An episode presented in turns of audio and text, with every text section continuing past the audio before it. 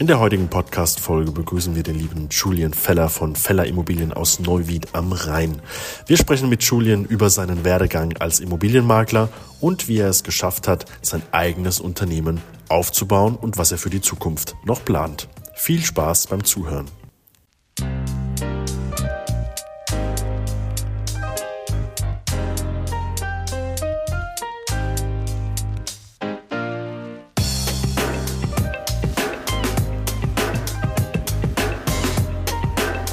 Lieber Julian, herzlich willkommen im Makler-Podcast. Danke, dass du dir die Zeit nimmst.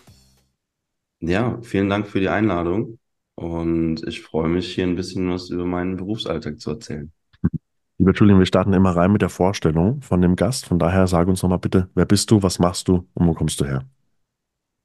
Mein Name ist Julian Feller. Ich bin jetzt selbstständig seit vier Jahren als Immobilienmakler, bin 27 Jahre alt und komme aus dem schönen Koblenz in Rheinland-Pfalz. Und ja, bin jetzt, wie gesagt, seit vier Jahren selbstständig, habe in der Zeit einige Erfahrungen sowohl positiv als auch negativ machen dürfen.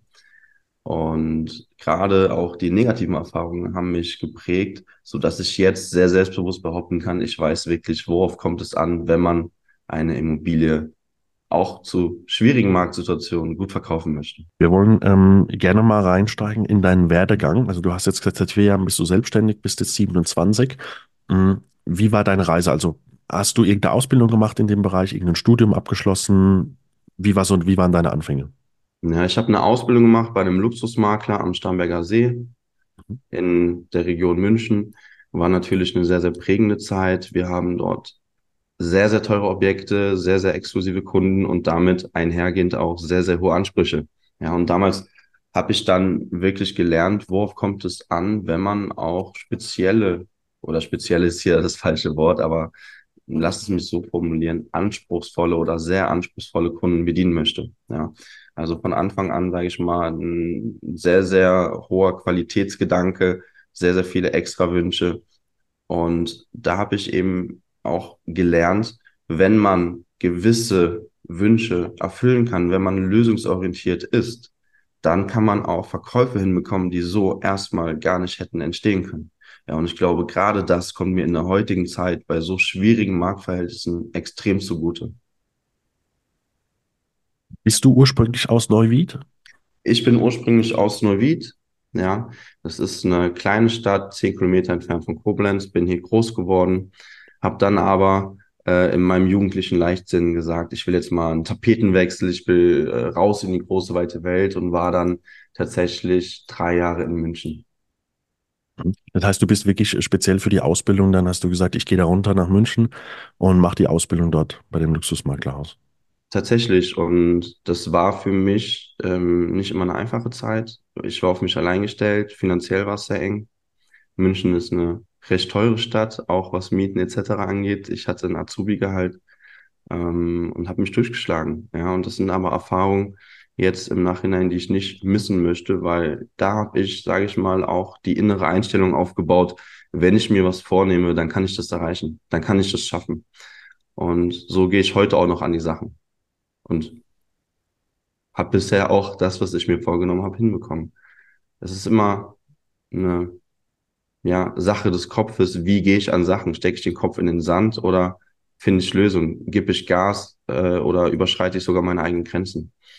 Und das war, glaube ich, letztes Jahr bei ganz, ganz vielen Maklern in Deutschland so, dass man erstmals vor einer Situation stand, wo man nicht wusste, wie geht's weiter. Ja, also gerade die Zeit, wo die Zinsen langsam angestiegen sind, wo deutschlandweit gefühlt kaum was verkauft wurde ähm, und der Markt in so einer Schockstarre war. Ja, ich glaube, da erinnerst du dich auch noch sehr, sehr gut dran. Mhm.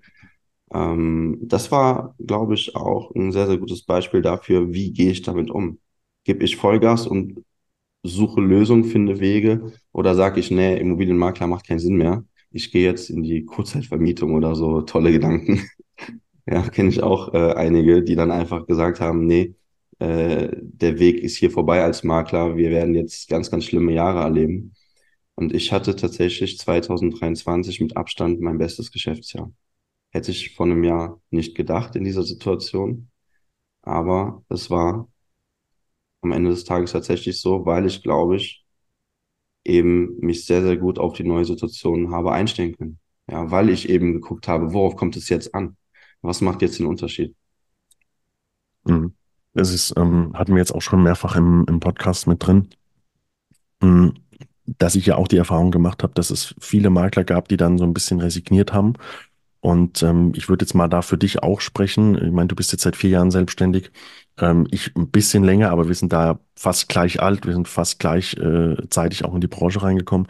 Ähm, ich glaube, bei uns ist es ja auch so, wir haben noch ein bisschen den Vorteil, dass wir ja noch immer im Aufbau sind. Also ich mhm. kann nur für mich sprechen, ich muss noch Geld verdienen und ich will noch Geld verdienen. Und, und es gibt natürlich auch viele, die jetzt dann in den letzten Jahren schon gut verdient haben und die dann einfach ihr Ding weitergemacht haben. Und ich sehe das so ein bisschen wie Jüngeren, wir müssen noch was aufbauen. Das heißt, für uns ist sowieso diese Abwechslung und dieses, dieses sich Gedanken machen, wie kann es weitergehen, sowieso alltäglich gewesen, so dass es für uns jetzt, glaube ich, nicht so die, die große Umstellung war, ähm, sondern wir haben da einfach gesagt, okay, wie müssen wir uns jetzt wieder anpassen, dass es weitergeht.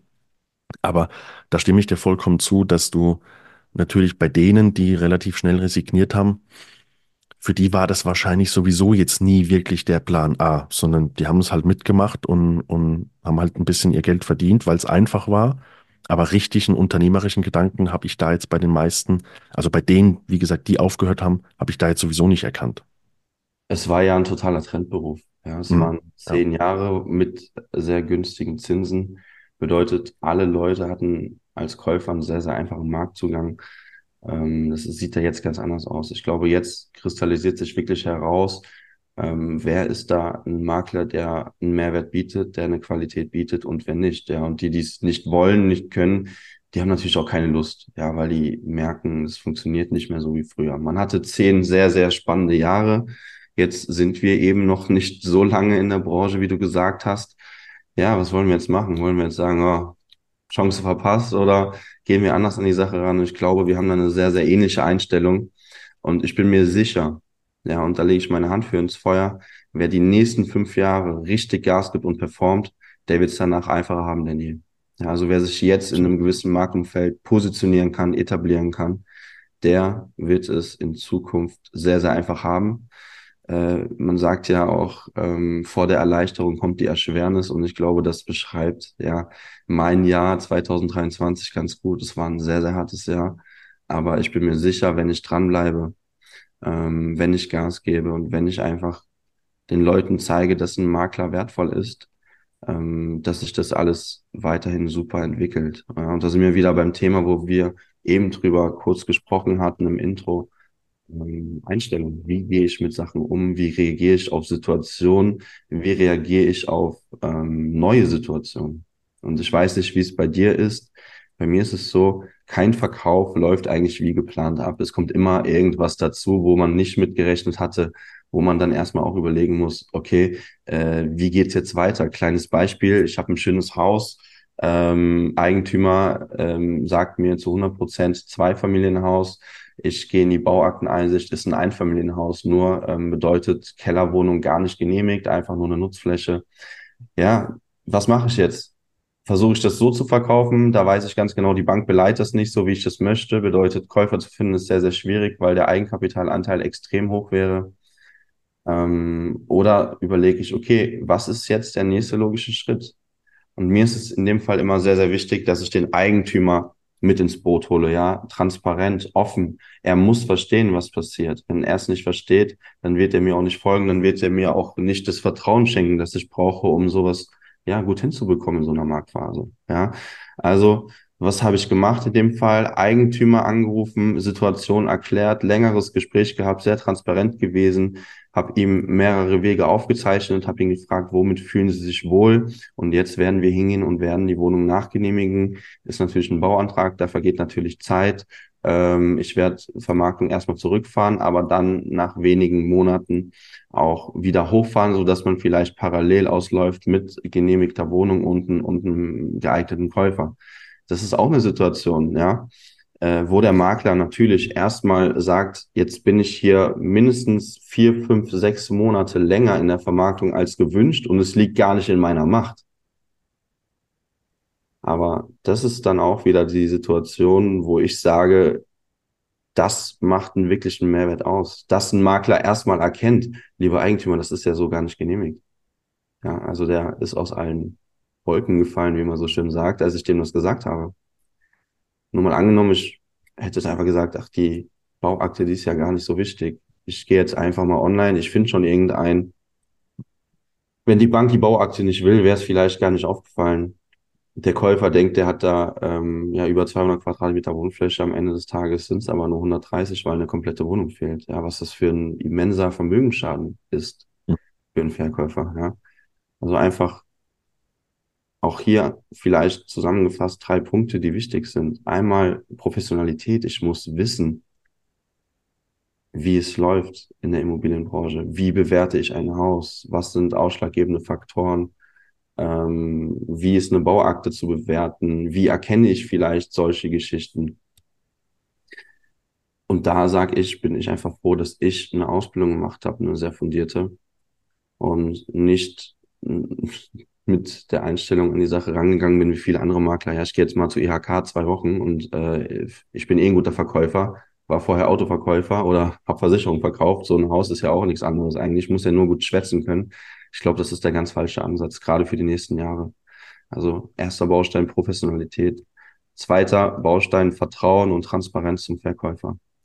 Wir haben in der jetzigen Marktphase einfach die Situation, dass wir nicht immer abschätzen können, in welche Richtung entwickelt sich so ein Verkauf. Ja, weil das Geld ist teuer, die Leute, die kaufen können, haben sehr hohe Ansprüche. Es kann was dazwischen kommen, wie jetzt hier in dem Fall. Ähm, es kann politische Veränderungen geben. Zum Beispiel das Thema Gasheizung hat ganz, ganz viele immer verunsichert.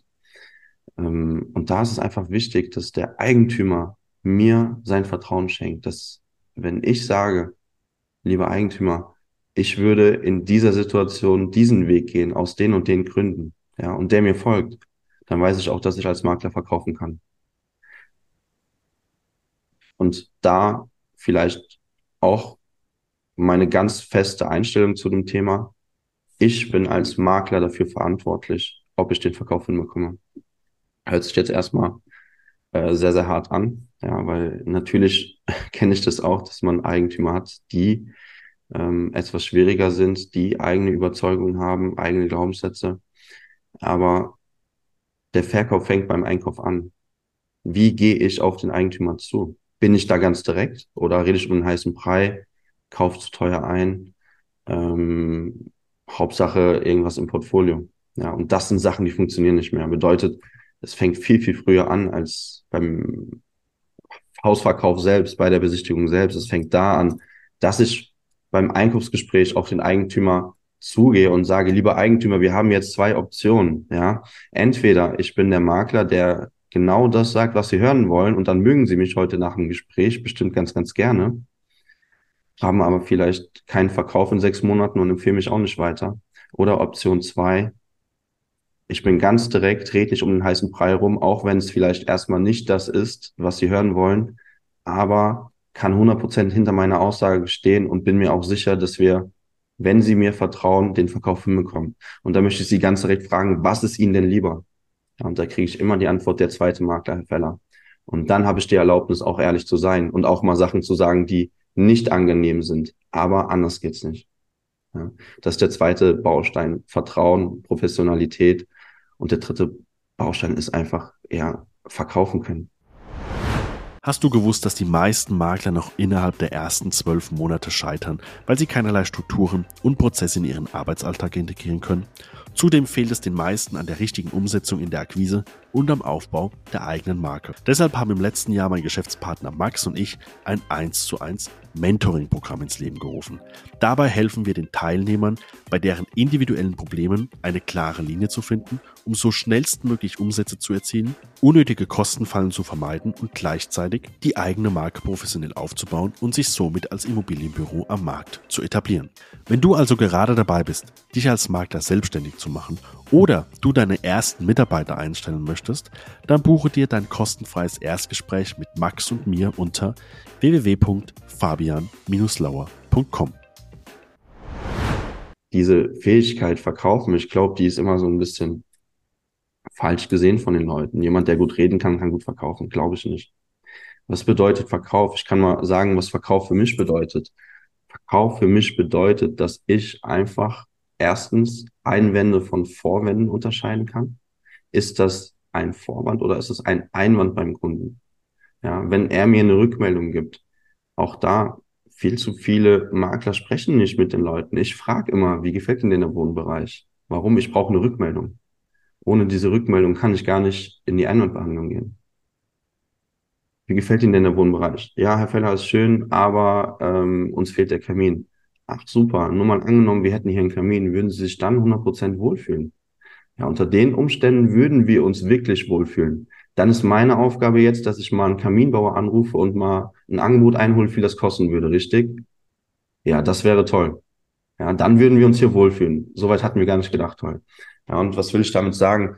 Ähm, ich muss dominante Kaufmotive erkennen. Ich muss erkennen, was möchte der Eigentümer oder der potenzielle neue Eigentümer in seinem Haus. Wann fühlt er sich wohl? Wann macht der Kauf für ihn wirklich Sinn? Und wenn ich das hinbekomme und wenn ich dann auch Lösungen finde, ja, ja, Herr Feller, das Haus ist toll, aber die Heizung ist etwas alt. Wunderbar, nur mal angenommen, ja, ich würde mit dem Eigentümer vereinbaren können, dass wir eine komplett neue Heizung einbauen. Würden Sie dann sagen, ja, dann gehen wir zum Notar. Wenn ich das für Sie hinbekomme in der Verhandlung, wenn ich mich dafür Sie einsetze, unter den Umständen, würden Sie dann das Haus kaufen wollen? Ja, dann wäre eigentlich alles wunderbar. Und dann weiß ich ja, ich habe nur noch die Aufgabe, ähm, mit dem Eigentümer zu sprechen, dass man das hinbekommt. Und wenn ich da auch wieder, ja, zurück zum Thema, das Vertrauen habe des Eigentümers, dann macht er das auch. Ja, und dann bekomme ich auch Verkäufe hin. Und das hat sich einfach dieses Jahr ganz, ganz oft gezeigt, dass es immer, immer wichtiger wird. Dass man wirklich erkennt, was sind dominante Kaufmotive und dass man dann auch kreativ ist und die Sachen lösen kann. Herr Feller, uns fehlt ein Kinderzimmer. Erstmal ein schwieriger Einwand. Kommt natürlich aufs Objekt an. Nur mal angenommen, wir teilen das große Zimmer mit einer Wand, wir machen das für Sie. Wäre es dann vielleicht ähm, eine Situation, wo es Sinn macht, Ihre Tochter ist eh schon älter, die sieht bald aus, könnten Sie so zwei, drei Jahre überbrücken. Wenn sonst beim Haus alles passt, ja, dann vielleicht schon. Es gibt natürlich auch Einwände, die sind etwas schwierig. Zum Beispiel Lage, ein Haus verschieben kann ich nicht. Immobilie aus dem Lateinischen, äh, nicht beweglich. Aber es gibt sehr, sehr viele Sachen, wo man kreativ werden kann. Hast du, hast du solche Sachen dann auch in deiner Ausbildung gelernt, also wirklich bei dem Makler am Starnberger See, dass du sagst, na gut, die haben das, äh, die haben das natürlich auf dem Level dann auch beherrscht, äh, ähm, wo ich das auch beigebracht bekommen habe. Und du hast dann in den letzten Jahren natürlich noch deine eigene Intention dazu gebracht, klar, dann als Selbstständiger. Ich habe es nicht mitbekommen in der Ausbildung. Ich habe mich selbst damit beschäftigt. Mhm. Über einen längeren Zeitraum weil es für mich essentiell ist, um erfolgreich verkaufen zu können. Hast du das für dich selbst so dann etabliert oder hast du gewisse Weiterbildungsmöglichkeiten im Verkauf wahrgenommen? Weiterbildungsmöglichkeiten, ganz klar. Mhm. Also ich glaube schon, dass Authentizität sehr, sehr wichtig ist im Verkauf. Man darf sich nicht verstellen, irgendwelche Sprüche auswendig lernen etc. Ähm, ist, glaube ich, gar nicht gut. Aber man kann schon sich gewisse Techniken aneignen, wie man auf Leute zugeht, ja. Äh, was, glaube ich, auch ganz, ganz wichtig ist, viele Leute bringen immer Argumente. Wenn ich jetzt mit jemand besichtige und dem erzähle, was alles toll ist und äh, warum das Haus so super ist, weiß ich doch gar nicht, ob das mit seiner Wertevorstellung übereinstimmt. Vielleicht ist ihm das gar nicht wichtig. Ja, vielleicht ist das Einzige, was ihm wichtig ist, dass der abends seine Ruhe hat, äh, wenig Verkehr und der eine Badewanne hat, damit der abends mal ein Bad genießen kann. Und dann ganz dumme Frage, wie finde ich denn raus, was dem wichtig ist? Ich frage den. Mhm. Eigentlich ganz simpel, oder? Ja.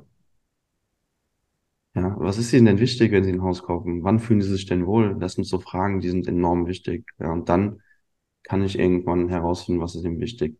Ach, eine Badewanne ist Ihnen wichtig. Das ist ja toll. Nur mal angenommen, ja, ich spreche mal mit dem Eigentümer und wir würden hier die Dusche entfernen und Ihnen eine ganz, ganz tolle Badewanne setzen was kostet das? 4.000, 5.000 Euro? Das ist eine Spanne, die habe ich immer im Verkauf. Mhm. Ja, nur mal angenommen, wir würden das für Sie machen. Würden Sie sich dann wohlfühlen? Das wäre super. Dann steige ich mal für Sie in den Ring mit dem Eigentümer und gehe mal in die Verhandlungen und gebe mein Bestes für Sie. Wie hört sich das an? Würden Sie sich darüber freuen? Ja, auch da wieder Bestätigung abholen. Ist es wirklich jetzt ein Vorwand oder ist es ein Einwand? Mhm. Und ähm, es ist eigentlich keine Kunst, wenn man sich damit beschäftigt, wenn man da auch, wie gesagt, authentisch rüberkommt, dann ist es ein enormer Mehrwert, den man den Leuten bietet. Ja. Was ich nochmal betonen möchte an der Stelle, ja, wenn ich so Sachen sage, dann geht es nicht darum, irgendjemand zu manipulieren, irgendjemand von irgendwas zu überzeugen, was ihm nicht gefällt. Das geht, glaube ich, gar nicht, meiner Meinung nach, beim Immobilienverkauf. Wenn jemand sich nicht wohlfühlt, dann wird er spätestens zwei Tage vom Notar absagen. Ja. Aber es geht darum, zu erkennen, was ist ihm wichtig und ihm zu zeigen, diese Sachen sind hier möglich, auch wenn du es jetzt noch nicht siehst. Ja, und ich kann viele Sachen möglich machen. Ich kann Finanzierer einbringen, die auch mal um die Ecke denken. Ja, oder ich selbst kenne mich auch super aus mit dem Thema Finanzierung, weil es gar nicht trennbar ist vom Thema Verkauf momentan. Ja, wenn ich da ein, zwei Sachen in petto habe, wenn es mal schwieriger wird, dann ist das ein enormer Mehrwert für alle. Ja, das macht einen Unterschied zwischen Verkauf und Nicht-Verkaufen.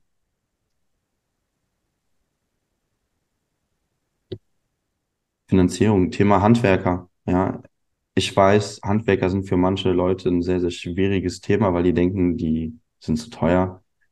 Die kommen erst nach fünf Monaten, die melden sich nicht zurück.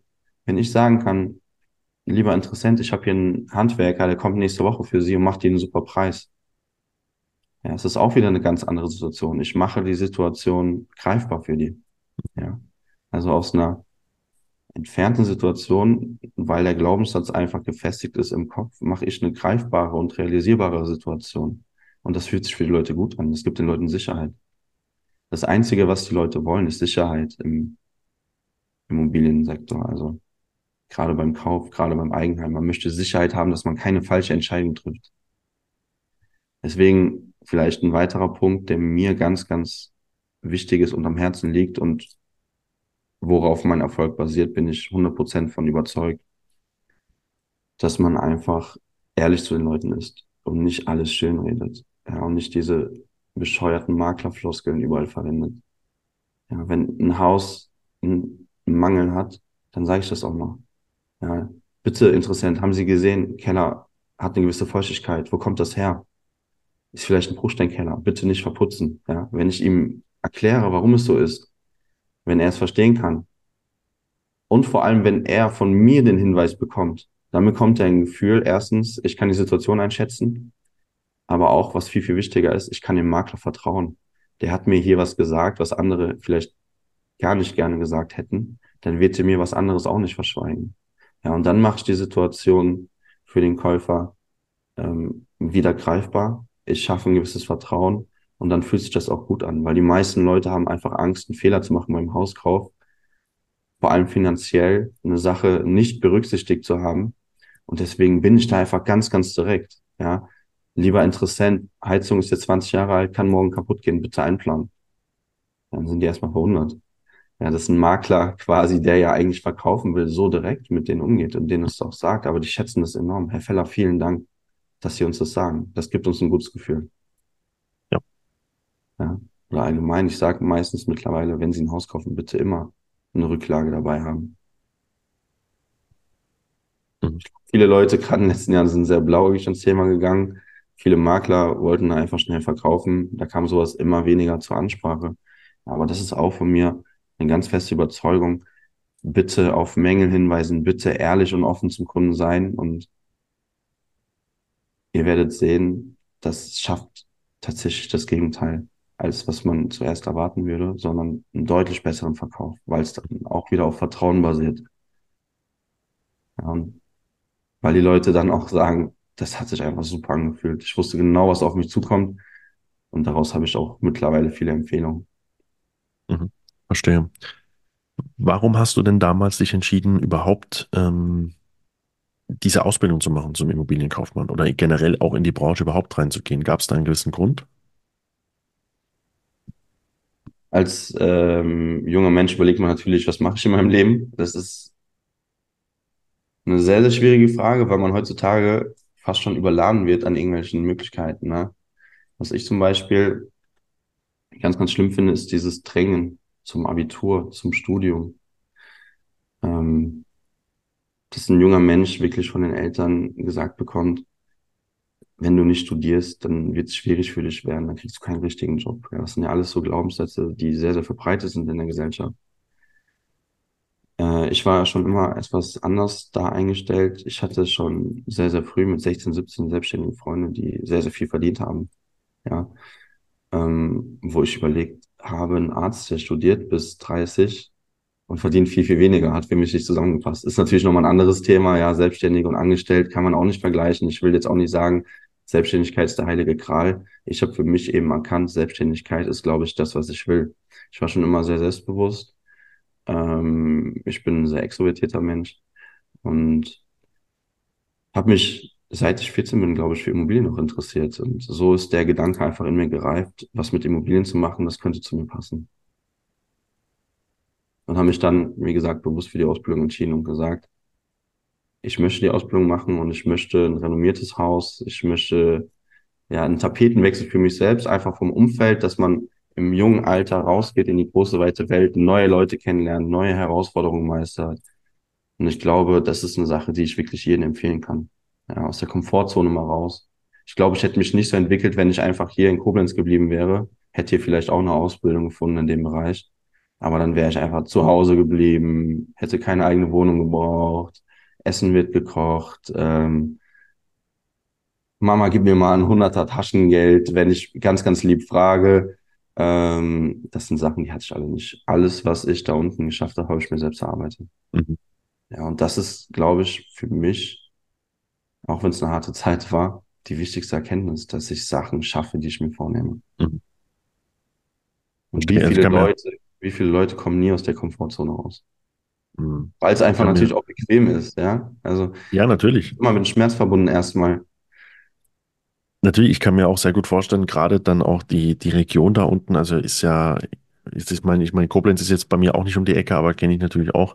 Ist natürlich was ganz anderes wie jetzt Starnberger See oder München und dann natürlich auch noch der Immobilienmarkt unten in der, in der Region ist natürlich hart umkämpft und sehr, sehr hart. Plus dann noch diese Kostenthematik mit Azubi-Gehalt und so weiter. Kann ich mir sehr, sehr gut vorstellen, dass es keine einfache Zeit war. Jetzt hast du dann aber dann nach der Ausbildung ähm, bist du bist du direkt wieder zurück oder hast du noch mal als angestellter Makler oder selbstständiger Makler irgendwo anders gearbeitet? Ich habe nie in Festanstellung gearbeitet. Mhm. Hm, ich komme aus dem Franchise-Konzept. Also ich kenne diese Franchise-Konzepte sehr gut beispielsweise. Da war für mich dann einfach schnell der Punkt erkannt, ähm, dass ich jemand bin, der sehr, sehr gerne Freiheit genießt. Ja. Bei vielen Franchise-Konzepten hast du dann ja irgendwie äh, Gebietsschutz, äh, der Kunde ist geschützt, ähm, man kann sich sage ich mal, was Marketing etc. angeht, auch nicht wirklich verwirklichen. Und dann habe ich einfach gesagt, das wird zwar richtig schwer, ich war damals 23 gerade mal, aber ich will mir eine eigene Marke aufbauen und ich bin mir sicher, dass sich das langfristig auszahlt und hat es auch. Mhm. Aber dazu gehört sehr, sehr viel. Ja, also da muss man wirklich sagen, ich will es unbedingt. Ich will Gas geben und ähm, muss zwei, drei Jahre um jeden Auftrag kämpfen. Mhm. Ähm, lass uns mal in dieses Thema dann reinsteigen. Also du bist dann zurück nach in deine Heimat und hast dann dort direkt gesagt, okay, ich mach, mach mein eigenes Ding. Jetzt, ähm, jetzt ja. bist du ja, bist du ja unterwegs unter dem, also mit deiner Brand Feller Immobilien und ich habe, also ich gehe mal stark davon aus, wenn ich es nicht falsch im Kopf habe, dass du beim gleichen Luxusmaklerhaus so warst wie ich äh, damals. Ja. Zwar mhm. nicht gleicher Standort, aber äh, gleiches Unternehmen. Von daher, wir kennen die Vor- und Nachteile von dem Unternehmen. Gibt sicherlich ja. extrem viele Vorteile, gibt aber ja. wie in jedem anderen Unternehmen natürlich auch ein paar Nachteile. Ist auch bei, bei, bei Kensington so, ne? Es hat alles Vor- und Nachteile, das ist äh, ganz klar. Ja. Ähm, ähm, jetzt, wie hast du deine Brand aufgebaut? Weil wie du gerade schon gesagt hast, zu sowas gehört natürlich, wenn man es richtig machen will und wie du ja im, im, am Anfang schon gesagt hast, du warst immer jemand, der das wirklich auch langfristig sieht und der da auch wirklich was, was Erfolgreiches aufbauen will. Da gehört ja vieles dazu, wie richtiges Branding, ähm, äh, richtiges Logo, Webseite und so weiter und so fort, CI-Konzepte, ne, Farbgebung. Also wenn man sich mal wirklich damit auseinandersetzt, ist es jetzt nicht einfach nur ein Logo über Fiverr für fünf Euro, sondern wenn du es richtig machen willst, gehört halt ein richtiges Konzept mit dazu. Wie, wie waren so deine Anfänge? Wie hast du dir das aufgebaut? Und wie war auch dein Start dann wirklich in den Markt rein?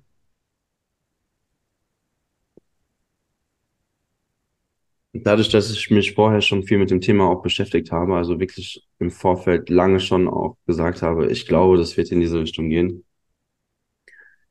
ähm, wusste ich halt irgendwann schon, wie ich das aufbauen möchte. Wenn man das jetzt ganz neu aufbauen möchte, würde ich einfach sagen, bitte gute Leute dazu holen. Ja, also dieses Thema ist bei weitem, ja, vielleicht falsch ausgedrückt, nicht bei weitem das Wichtigste, aber für den Start super, super entscheidend. Ja, wie werde ich wahrgenommen? Digitale Visitenkarte, digitaler Fußabdruck. Ich habe am Anfang jeden Tag Insta-Stories gemacht. Ich hatte noch gar keine richtigen Objekte. Ja. Ich hatte ein, zwei Objekte verkauft, aber habe schon gepostet wie ein Weltmeister. Und ähm, klar, ich war jung, ich war 23, aber die Leute haben mich wahrgenommen. Ja, haben gesagt, das ist doch der Makler, das ist doch der Makler, das ist doch der Makler. Und irgendwann haben es immer mehr Leute gesagt. Und wenn ich irgendwo hinkam, ach, äh, das ist doch der Makler. Ja, also was ich den Leuten empfehlen würde, schaut, dass ihr da ein modernes Design wählt, ähm, gute Leute an der Seite habt fürs Marketing, weil das ist die erste Wahrnehmung. Ja, äh, das ist der erste Eindruck und ich glaube, der erste Eindruck ist super, super entscheidend. Ja, wenn wir beim Kunden sind, entscheidet der Kunde unterbewusst, gehe ich einen weiteren Schritt mit dem oder nicht. Der erste Eindruck super entscheidend. Deswegen spart er nicht am falschen Ende. Ja, wenn ihr das hochziehen wollt mit einer eigenen Brand, spart nicht am falschen Ende. Wenn ihr das Geld nicht habt, holt euch das Geld von der Bank. Habe ich auch gemacht, um ehrlich zu sein aber macht es professionell, ja, damit die Leute direkt merken, okay, da ist jemand, der nimmt das Thema auch ernst. Gerade wenn ihr jung seid, ja, dann wird das ja immer belächelt. Was will der junge Kerl mir jetzt von Immobilien erzählen? Aber wenn die dann merken, es ist professionell, das hat Struktur, es ist vielleicht sogar moderner als beim Makler, der schon zehn Jahre ansässig ist, ja, dann ist das eine Sache, die wahrgenommen wird und wo die Leute auch sagen, das könnte der richtige Partner sein. Weil gerade junge Leute, ja, gerade wir, Fabian, wir werden ja anders wahrgenommen. Die Leute sagen vielleicht, okay, die Erfahrung fehlt. Dann sage ich immer, das kann schon sein, dass es Makler gibt, die schon länger im Geschäft sind. Aber es ist nicht toll, dass ich mit dem Internet aufgewachsen bin und genau weiß, wie man heute die Leute erreicht. Und dann sagen die, ja, eigentlich haben Sie da recht, Herr Feller. Die meisten Verkäufe von Immobilien finden übers Internet statt. Sehen Sie? Und dann zeige ich denen mal, was ich mache. Ja. Also auch wenn es dann ums Objektmarketing geht, greifen wir wirklich in die Tasche. Wir machen Aufnahmen bei Nacht, Drohnenvideos, Videos im Haus, Roomtouren, wo ich durch die Räume gehe, was dazu sage, ähm, Fotos vom Fotografen, dann Grundrisse ordentlich, Renderings. Ich finde, eine Immobilienvermarktung darf Geld kosten.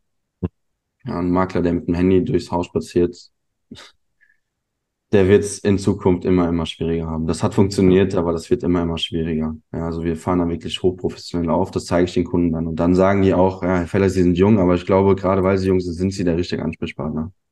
Das erkennen die dann.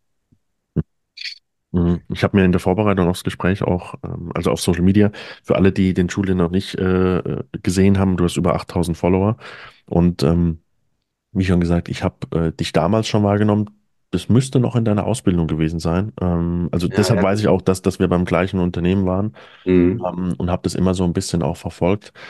Ähm, und also du nutzt ja dieses Medium äh, Instagram und vielleicht auch noch andere Kanäle, aber wenn wir jetzt mal bei Instagram bleiben, äh, sehr, sehr aktiv und hast ja auch gerade so ein bisschen erläutert, dass das natürlich auch mittlerweile, ich sage jetzt mal, auch bei den, bei den älteren Eigentümern auch angekommen ist, dass das ein, ein durchaus sinnvolles und wichtiges Medium ist. Und wenn man sich dein Profil anschaut, da hast du ja auch die, die ganzen Objektvideos und sowas drauf, wie du das aufbaust. Und ich glaube persönlich, dass du vollkommen recht hast unsere Generation hat so ein bisschen den Vorteil, dass wir damit aufgewachsen sind, weil ich habe manchmal das Gefühl, es gibt ja auch jetzt ältere Makler, die jetzt auch dieses Thema nutzen, vor die Kamera gehen, Reels drehen und so weiter. Und natürlich finde ich das, also ist meine persönliche Meinung, ich finde es erstmal gut, dass die sich natürlich auch dazu öffnen. Aber du merkst halt bei dem einen oder anderen, ich will gar nicht sagen, dass ich das zum Beispiel besser mache, weil ich jetzt ja auch nicht der große Social Media Star bin, aber du merkst halt bei dem einen oder anderen, der fühlt sich da nicht wohl. Der fühlt das sich da unwohl. Genau, es ist nicht authentisch. Ja. Und dann erzeugt es, glaube ich, eher das Gegenteil. Ähm, Und deshalb finde ich es cool, wenn jemand da ist, wie jetzt du zum Beispiel, der sagt, ich habe damit gar kein Problem, ich fühle mich da wohl. Ähm, und ich nutze das einfach auch für meine eigene Brand als, als USP vielleicht sogar. Also ich kann nur sagen, bei mir in der Region gibt es wenige, die überhaupt ähm, Social Media und wenige, die überhaupt Videomarketing nutzen. Da sind wir eigentlich jetzt noch mit die ersten gewesen vor einem, vor einem guten Jahr, wo wir das ein bisschen angefangen haben, ähm, wirklich auch Objektvideos zu drehen. Ähm, aber wie du vorhin sagtest, du hast auch eine, ein Objekt drin, das habe ich gerade vorhin noch mal gesehen, ist zwischenzeitlich auch bei den Referenzobjekten jetzt schon drin, dass du schon verkauft hast. Diese Villa, wo ihr auch diese Nachtaufnahmen gemacht haben, wo du wirklich auch durch den Garten führst und so weiter. Ähm, hast du da irgendwie eine Inspiration? Also ich zum Beispiel, ich schaue sehr, sehr stark auch in die USA. Was machen die da so? Wie machen die das? Hast du da eine Inspiration, wo du sagst, ich folge so zwei, drei Leuten, ähm, die finde ich cool, ich finde es schön, wie die das machen, da schaue ich mir vielleicht auch ein bisschen was ab und integriere das dann in meinen Alltag? Oder sagst du einfach, ich war schon immer jemand, der einfach gemacht hat, der einfach probiert hat und habe das dann immer weiter verbessert? Schwierig zu sagen, ob ich eine Inspiration habe. Ich schaue mir natürlich auch viel an von anderen Maklern und finde es auch immer cool, wenn jemand da modern ist und was Cooles auf die Beine stellt. Ich versuche tatsächlich immer auf mich zu schauen. Mhm. Ja, dass ich überlege, wie kann ich, hast du eben selber gesagt, wie kann ich authentisch rüberkommen? Ja, es bringt gar nichts und das gebe ich auch hier an der Stelle nochmal weiter. Es bringt gar nichts, wenn ihr euch jemanden sucht und es wirklich genauso wie der macht. Es bringt nichts. Ihr seid nicht diese Person. Seid authentisch. Ja, und dann nehmen die Leute euch auch ganz anders wahr. Ich habe einen sehr guten Kameramann, das empfehle ich jedem. Ich habe einen Kameramann, der ist super zuverlässig. Wenn ich den heute anrufe, dann steht der spätestens in drei Tagen auf der Matte und hat das Ding gedreht und schickt mir das zwei Tage später. Ähm, und mit dem mache ich die Sachen in Teamarbeit. Ja, wir überlegen, was wäre cool, was wäre neu, was gab es so noch nicht. Und es ist immer witzig zu sehen, wenn dann zwei, drei Makler das ein halbes Jahr genauso machen. Aber Mhm. dann bin ich schon mal zwei Schritte weiter. Also ich bin da wirklich ein Fan davon, kreativ zu werden und zu überlegen, wer bin ich und was möchte ich nach außen transportieren.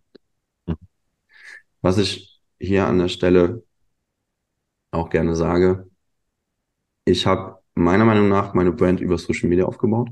Das war der wichtigste Baustein beim Thema Sichtbarkeit. Ich habe über Social Media mehrere Objekte eingekauft.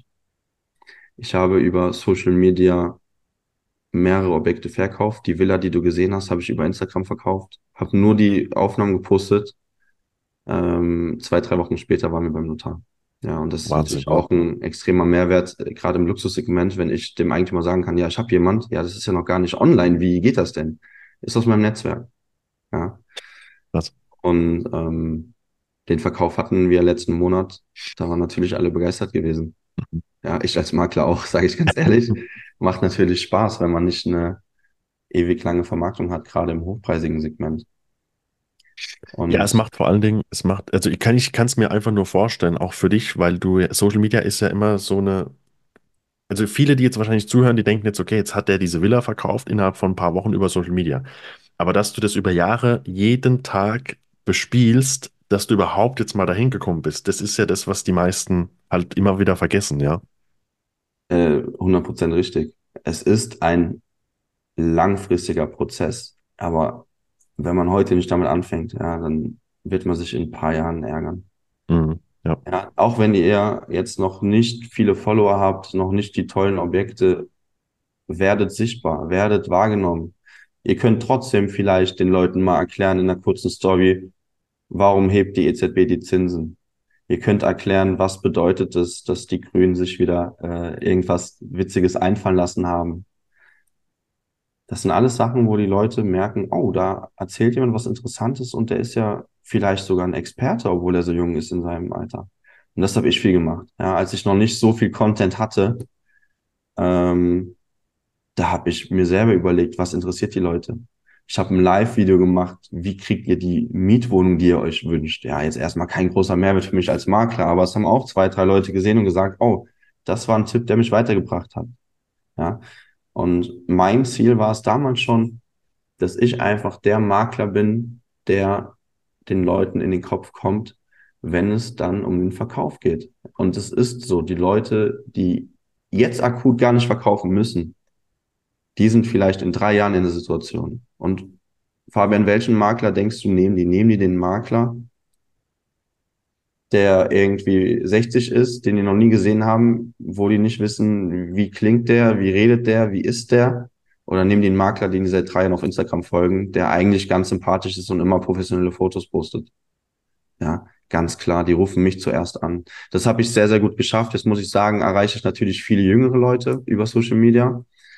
Ähm, da bin ich gerade dabei, dass ich auch noch ein älteres Publikum erreiche. Das baut sich eben eben auf. Aber auch da muss ich, obwohl ich da schon dran bin, viel, viel mehr machen. Viel, viel mehr machen und viel, viel sichtbarer werden. Und dann wird das Jahr 2024 nochmal interessanter als dieses Jahr. Also das ist das, was ich mir ganz, ganz fest auf die Fahne geschrieben habe. Sichtbarer werden und mehr Leute erreichen. Du hast jetzt vorhin im, am Anfang hast du gesagt, äh, dass 2023 dein, dein bestes Geschäftsjahr war. Ähm, jetzt ist natürlich so klar, wenn man noch immer im Aufbau ist, ist bei mir genauso. Ne? Wäre jetzt ja auch schlimm, wenn man dann wieder irgendwo runterfällt. Ähm, aber was würdest du sagen, oder gibt es, gibt es ein, zwei, drei Punkte, wo du sagst, die habe ich dieses Jahr für mich jetzt rausgezogen, die habe ich gut gemacht, die habe ich richtig gemacht und die haben mich jetzt auch wieder ein Stück nach vorne gebracht? Es ist natürlich immer äh, die Summe der Taten, die am Ende das Bild ergibt. Ja.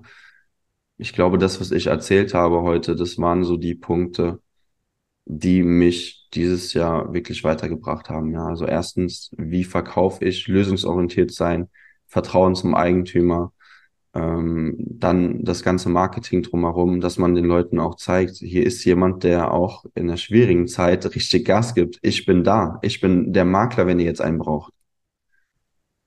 Ja, und ich glaube, das sind so die Sachen, die mein Jahr erfolgreich gemacht haben. Ja, aber klar, ich habe für mich selber erkannt, dass ich unter meinen Möglichkeiten bleibe, wenn es um das Thema Sichtbarkeit geht. Ähm, da gibt es in Koblenz auch so Coaches, die sehr bekannt sind, sehr sichtbar sind. Ähm, ich glaube, von denen kann man sich viel abgucken, was das Thema angeht. Mhm. Ja, also ich glaube, das kann man, ja, kann man ja wahrscheinlich sagen. Also äh, die, die Firma Baulig ähm, äh, dürfte jedem im Begriff sein, sind sehr, sehr sichtbar. Ähm, ich gehe mal davon aus, dass wir über die gleichen sprechen, dass du jetzt auch die beiden ja. oder diese Company gemeint hast. Ja. Ähm, und ich glaube, wenn man sich mit dem Thema auch Marketing, Brandaufbau, Personal Branding und so ein bisschen wirklich mal beschäftigt und dann wirklich mal in die Tiefe geht und versteht, okay, da geht so weit, dass jemand eine Brille aufzieht, ähm, damit er anders wirkt. Und es wirkt, es funktioniert, ja. Und ich glaube, da, sage ich, glaube ich, in jeder Podcast-Folge, da haben wir oder hat unsere Branche so viel Potenzial, noch nach vorne zu gehen.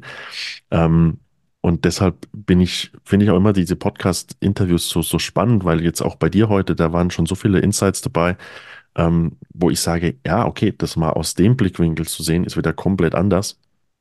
Ich gebe dir eine Garantie, äh, da hören so viele zu, die machen das schon so viel länger als wir beide und die sagen auch, ja, aus dem Blickwinkel habe ich das noch gar nicht gesehen. Ja.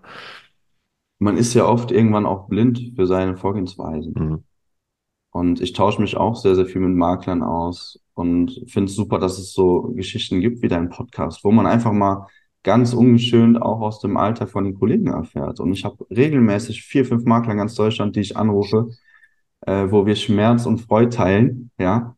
Und ähm, ich glaube, das wäre töricht zu sagen, ich bin ein super Makler und es gibt nichts, was ich verbessern und verändern kann. Ich bin immer offen für Veränderungen. Und das wird die nächsten Jahre auch noch extremer werden. Wer nicht mit der Zeit geht, der wird es super schwierig haben. Mhm. Ja, ich glaube persönlich, in zehn Jahren verkaufen wir Immobilien ganz, ganz anders als heute. Bin ich felsenfest von überzeugt. Was auch immer dann kommt, ob dann die äh, die Apple-Brille kommt, dass die Leute gar nicht mehr besichtigen. Gut, äh, soweit geht's glaube ich nicht. Aber ähm, ich glaube, du weißt, was ich meine. Es mhm. wird sich verändern, die Art zu verkaufen wird sich verändern. Ähm, die Kundenbetreuung wird anders werden. Wenn man da nicht am Ball bleibt, dann, dann wird es schwierig werden. Und ich gebe den Leuten gerne meine Erfahrung wieder. Auf der anderen Seite geben die mir ihre Erfahrungen wieder und wir werden gemeinsam besser. Also alleine schon, was, was jetzt ja schon sich in den letzten drei Jahren getan hat, auch mit der Pandemie. Also ich sag's dir ehrlich, wie es ist. Wir haben vor vier Jahren, habe ich nicht daran gedacht, äh, mit Kunden über Zoom vielleicht mal einen Termin zu machen. Also nicht fürs Objekt, sondern für die Beratung oder so, ja.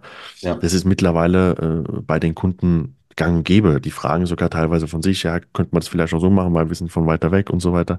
Mhm. Ähm, über die Digitalisierungsthemen, über, über Objektvideos. Guck mal, also das war ja vor ein paar Jahren. Hast du das vielleicht mal bei den Luxusmaklern gesehen, wenn es um wirklich hochwertige Objekte ging? Aber ansonsten alles unten drunter, da hat keiner ein Video gedreht oder sowas. Ne? Und mittlerweile ist das jetzt auch, ich sage jetzt mal, es ist nicht nichts Alltägliches, die meisten machen es immer noch nicht, aber es ist jetzt auch nicht das, jetzt das, dass man der Einzige ist in ganz Deutschland. Ja, darum geht's. Ich zum Beispiel mache für jedes Objekt ein Video, auch wenn es Mhm. kein Objekt ist. Ja, Es geht nicht darum zu zeigen, dass ich der geilste Makler bin mit den geilsten Objekten. Es geht darum, dass ich den Leuten schon mal eine gewisse Emotion vermitteln kann, bevor die im Objekt sind. Und das geht meiner Meinung nach mit dem Video am allerbesten. Mhm. Ja, ein Video bringt Emotionen rüber. Und äh, ganz witzige Anekdote, ich hatte mal einen sehr schwierigen Verkauf, sehr teures Objekt. Und dann habe ich am Ende gefragt, ja, ähm, was hat Ihnen denn am besten gefallen bei der Zusammenarbeit mit mir? Und dann gesagt, Herr Feller, ja, das Video hat uns am besten gefallen. Das hat meine Frau 20 Mal geschaut, bevor wir besichtigt haben. Habe ich gesagt, ja, danke, das Video hat mein Fotograf gemacht. Ja, aber da habe ich erstmal gemerkt, wie mächtig sowas auch sein kann. Ja, also wie, wie tief emotional die Leute sich damit beschäftigen, bevor die Besichtigen kommen. Und ähm, das ist in der heutigen Zeit, glaube ich, ein riesiger Mehrwert. Und Ja, auf der anderen Seite ist es auch wieder mein Marketing, Social Media etc. Diese Videos sind auch in meinen Exposés, bedeutet, die Leute kommen gar nicht dran vorbei. ja. Aber du hast es gerade so schön gesagt, du, äh, das, das, du stellst das Objekt vor, nicht du, es geht dir nicht um dich, dass du jetzt der Star dann bist auf dem Video. Ich glaube, da gibt es auch ein paar Beispiele, die sehen das, glaube ich, ein bisschen anders. Aber es geht am Ende des Tages geht es ja nicht um uns als Makler, sondern es geht immer um die Immobilie. Also so sehe ich das zumindest, ja. Und, und nicht, dass wir jetzt der Star sind vor der Kamera, sondern dass du das Objekt richtig cool präsentierst. Und natürlich damit auch einen Touch von dir als Personal Brand mit reinbringst, ist klar. Und ich finde, das machst du, das, was ich gesehen habe, äußerst kompetent und sehr, sehr professionell. Und ich glaube, damit kommst du dann auch ähm, an gewisse, an eine gewisse Klientel ran, die sagt, okay, der macht das modern, aber trotzdem kompetent und professionell. Ich finde es immer witzig, wenn man dann sagt, das ist cool, das mache ich jetzt auch. Und dann ist man nicht bereit, für so ein Video ein paar hundert Euro auszugeben, will aber eine Provision schreiben von 20, 30, 40.000 Euro. Ja, Er macht das mit dem Handy, wenn ich dann manchmal so Handyvideos sehe, finde ich es wirklich schwierig, weil ähm, ich habe da ein Pflichtbewusstsein. Ich sage, wenn ich meinen Job gut mache, erzielt der Verkäufer einen besseren Preis oder hat einen besseren, schnelleren Verkauf, bin ich fest von überzeugt. Ja, und deswegen sage ich auch, ich nehme dieses Geld in die Hand und möchte, dass der Eigentümer das beste Ergebnis erzielt. Ja, auch wieder da Thema Werte. Bin ich ein Makler, der auf sich selber schaut und ein schnelles Geschäft machen möchte oder möchte ich den Eigentümer wirklich glücklich sehen? Ich möchte den Eigentümer immer überglücklich sehen und ich krieg's auch wirklich fast immer hin. Ja. Ähm, und ich krieg jetzt Empfehlungen von Objekten, die ich im ersten Jahr verkauft habe. Und wenn ich das mal zehn Jahre weiterspinne, ja, dann weiß ich, dass ich es in zehn Jahren deutlich einfacher haben werde, auch als, ja, vielleicht jetzt noch.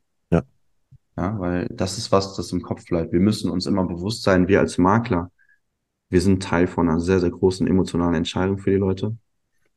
Und ich werde immer ein Teil dieser Entscheidung sein. Selbst wenn die 20, 30 Jahre im Haus wohnen, dann werden die wissen, dass die damals das Haus bei mir gekauft haben und werden sich daran erinnern, wie wurden die behandelt.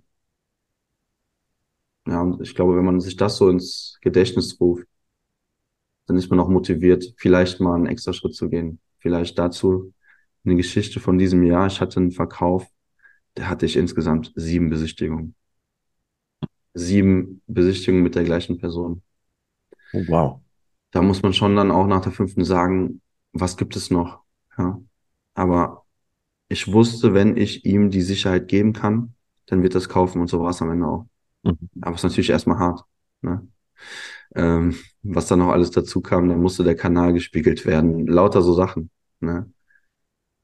Aber dann überlege ich, okay, eine Kanalspiegelung kostet 300 Euro, 400 Euro. Ich habe jemand, der macht das, der kann in zwei Tagen da sein. Wenn die positiv ausfällt, dann wird er das Haus kaufen. Dann überlege ich mir, warum soll ich das jetzt nicht machen? Ich schreibe eine Provision in dem Fall von 40.000 Euro. Ja. Warum soll ich 300 Euro nicht ausgeben und sonntags um 10 Uhr aufstehen, wenn ich diese Provision bekommen kann? Ne? Und da äh, sage ich einfach, liebe Makler, gibt Gas. Ne? Wenn das das Einzige ist, was euch vom Verkauf abhält, dann macht das. Was ist denn äh, da das Problem? Ne? Klar, manchmal ist es dann noch amüsant, da könnten wir jetzt wahrscheinlich Stunden drüber reden. Ähm, einmal kam ein Kunde zu mir, da habe ich aber auch gesagt, das mache ich nicht. Ich glaube, das war das einzige Mal, wo ich gesagt habe, das kann ich nicht möglich machen. Hat er gemeint, Herr Feller, können Sie bitte ein Raumluftgutachten machen? Ich will wissen, wie die Raumluft hier im Raum zusammengesetzt ist. Da habe ich gesagt, lieber Kunde, das können Sie gerne machen. Ich schließe Ihnen gerne die Tür auf, aber ich selber kann das nicht. Ich bin kein Luftexperte. Ja, ja ähm, klar, da kommen manche auch verrückte Ideen, aber wir können doch wirklich viel auch bewältigen, wenn wir das Netzwerk haben. Mhm. Ja, also sieben Besichtigungen ist schon, so viel hatte ich jetzt noch nicht mit einem Kunden, aber logisch. Also du brauchst natürlich auch dann das Feingefühl und ich glaube, das hat man ja dann ab einem gewissen Punkt zu wissen, führt dich der Kunde jetzt ein bisschen an der Nase herum oder meint er es halt wirklich ernst und er braucht einfach die Sicherheit und das ist natürlich ein super schönes Beispiel von dir, was du gerade gebracht hast. Weil die meisten, also ich kenne viele, die sagen einfach pauschal, bei mir gibt es eine Besichtigung und vielleicht eine zweite, aber danach mache ich nichts mehr. Ist nicht mein, nicht mein Ansatz, aber äh, gibt es ja einige Makler auch da draußen. Ne? Mhm. Ja, ganz bestimmt. Aber diese Extrameile, die ist ähm, meiner Meinung nach Pflicht als Makler. Logisch, logisch. Gerade aufgrund auch de dessen, was du halt auch in Rechnung stellst am Schluss. Ja, ich meine. Absolut. Ja, wir schreiben super hohe Rechnungen. Viele sagen vielleicht, ist, ist gar nicht gerechtfertigt. Ähm, in einigen Fällen äh, ist es mehr als gerechtfertigt. In einem anderen haben wir es vielleicht auch mal leichter. Ich denke, das gleicht sich dann aus. Aber ich zeige den Leuten oder ähm, das freut mich dann auch. Ich bekomme tatsächlich die Rückmeldung, Herr Feller, jetzt weiß ich, warum Makler so hohe Rechnung schreibt. Das hat eine Dame letztens zu mir gesagt. Ja, fand ich ganz toll, dass das jemand erkannt hat, dass ich wirklich viel leiste und nicht nur aufschließe. Ja, wir kämpfen ja alle mit dem Klischee, der Makler, der schließt auf. Das ist nicht so. Ja, das ist gerade in der heutigen Zeit wirklich nicht so und man merkt es, ähm, die Privatverkäufe auf ImmoScout werden weniger. Mhm die Leute merken, dass, dass es nicht vorangeht, wenn man da nicht die richtigen Schritte geht. Ja. Ja, absolut. Also die Leute sind ja wieder viel, viel, ähm, viel offener für einen Makler, viel offener, sich auch mal wirklich mit dem Thema zu beschäftigen und mal zu gucken, was bietet mir der Makler denn? Und von daher, ich sehe das, wie am Anfang schon angesprochen von dir auch, ich sehe das für uns als riesige Chance, Marktanteile zu sichern und dann wirklich mit voller Wucht auch in die nächsten Jahre reinzugehen und dann eben die neue Generation im Prinzip einzuleiten. Ich würde es jetzt einfach mal so, so ausdrücken, ja. Hundertprozentig. Also ähm, ich persönlich denke, dass immer mehr Leute jetzt auch relativ schnell ein höheres Level erreichen. Ich glaube, so im nächsten Jahr werden viele Makler erkennen, okay, ich muss eine Schippe drauflegen. Mhm. Ich muss moderner werden. Aber dann geht es halt darum, wieder einen Schritt voraus zu sein. Ja. Ich habe hier in der Region ganz witzigerweise mindestens vier Makler, die meine Website kopiert haben. Ich habe jetzt schon in einem Monat eine neue am Start. Hätten die mal lieber zwei Monate noch gewartet. Äh, dann wäre die auch am, am Nerv der Zeit. Aber ja, äh, man muss Schritte voraus sein. Und das kann man eben nur, wenn man selber kreativ wird. Ja? Wenn man der ist, der wirklich überlegt, was braucht der Markt jetzt? Ja, Thema Website, ich habe mir überlegt, okay, erstens, wie möchte ich wahrgenommen werden? Zweitens, wer soll meine Website denn besuchen? Und drittens, was soll derjenige sehen, wenn er auf der Website ist? Und ich habe eine wirklich coole Website jetzt programmieren lassen und ich glaube, das wird auch dann nochmal so ein Punkt, wo viele sagen, das ist irgendwie anders. Das weicht vom klassischen Konzept ab und das holt mich in einer gewissen Weise ab. Ja, ich fühle mich als Eigentümer angesprochen. Denn das ist meiner Meinung nach die Person, die ich erreichen will mit der Website, ein Verkäufer. Absolut, ja. Ja. ja, ist schön, wenn Käufer auf die Seite gehen, mal gucken nach Objekten, ja. Ähm, aber ich muss einen Verkäufer abholen. Dass der sagt, den Makler rufe ich jetzt an. Das fängt bei Google Marketing an. Ja, wie bin ich bei Google bewertet? Keiner geht zum Arzt, der nur 3,8 Sterne hat. Dann denkt man, man stirbt. Ja. Und was soll dann erst passieren, wenn man zum Makler geht, der unter vier Sterne hat? Das Haus brennt ab. Ja, ganze Vermögen verloren. Also auch da fängt es an, ne? wie, wie werde ich da wahrgenommen im Internet? Ja, wie bin ich bei Google bewertet? Jetzt können viele sagen, ja, Bewertung, wie kommt man denn an Bewertung? Ich rufe die Leute an. Ja, lieber Eigentümer, Sie haben mit mir zusammengearbeitet. Wie haben Sie das denn wahrgenommen? Fanden Sie es positiv? Gibt es Punkte, wo ich sagen kann, da muss ich dran arbeiten, damit ich noch ein besserer Makler werde für meine nächsten Kunden? Meistens kriege ich Rückmeldung, war super positiv. Das freut mich zu hören, das macht mich stolz. Würden Sie mir vielleicht auch das, was Sie gerade gesagt haben, auf Google schreiben, damit andere davon erfahren? Machen ganz viele Leute. Mhm. Das heißt, du bist da auch aktiv hinten dran und, und äh, bittest die Leute auch darum, ne? Ja. Hundertprozentig. Ja. Okay, lieber Julian, vielleicht zum, zum Ende des, äh, des Gesprächs eine abschließende Frage. Was planst du für 2024? Du hast, ich glaube, der letzte Post auf Instagram, den ich vorhin gesehen habe, war, ähm, wo du geschrieben hast, 2024 wird mein Jahr. Jetzt hast du gerade schon gesagt, 2023 war dein Bestes. Du hast jetzt eine neue Homepage am Start. Da werde ich auf jeden Fall ge gespannt dann draufblicken. Ähm, bin, bin sehr gespannt, finde ich sehr schön, wenn man sich mit den Sachen beschäftigt, weil die meisten gehen ja hin, einmal eine Homepage und dann steht die einfach da. Deshalb super, super spannend, dass du jetzt das auch schon wieder überarbeitet hast und dich anpasst. Ähm, was sind deine ja, Pläne, Ziele für 2024? Wie, wie gehst du das Jahr an? Mit allem, was wir jetzt in den letzten zwei Jahren, würde ich mal sagen, hinter uns haben. Also ich habe schon enorm aufgerüstet und weiß einfach, dass das Jahr grandios wird. Äh, ich habe zwei Mitarbeiter reingeholt, zwei wirklich tolle Frauen, die auch an die Vision glauben, die auch Lust haben, ein Teil davon zu sein. Ich habe ein neues Büro in Koblenz eröffnet. Ähm, ist dann quasi neben Neuwied der zweite Standort. Ähm, neue Website kommt. Ich bilde mich stetig weiter, habe tolle Leute um mich. Ähm, also Ziel ist ganz klar Umsatz verdoppeln. Ne? Ist mhm. ambitioniert, aber ich weiß, dass ich schaffen werde. Und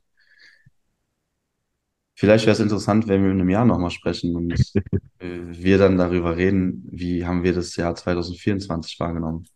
Ja, war es wie 23? Gab es irgendwelche Sachen, wo wir gar nicht mit gerechnet haben? Wahrscheinlich ja.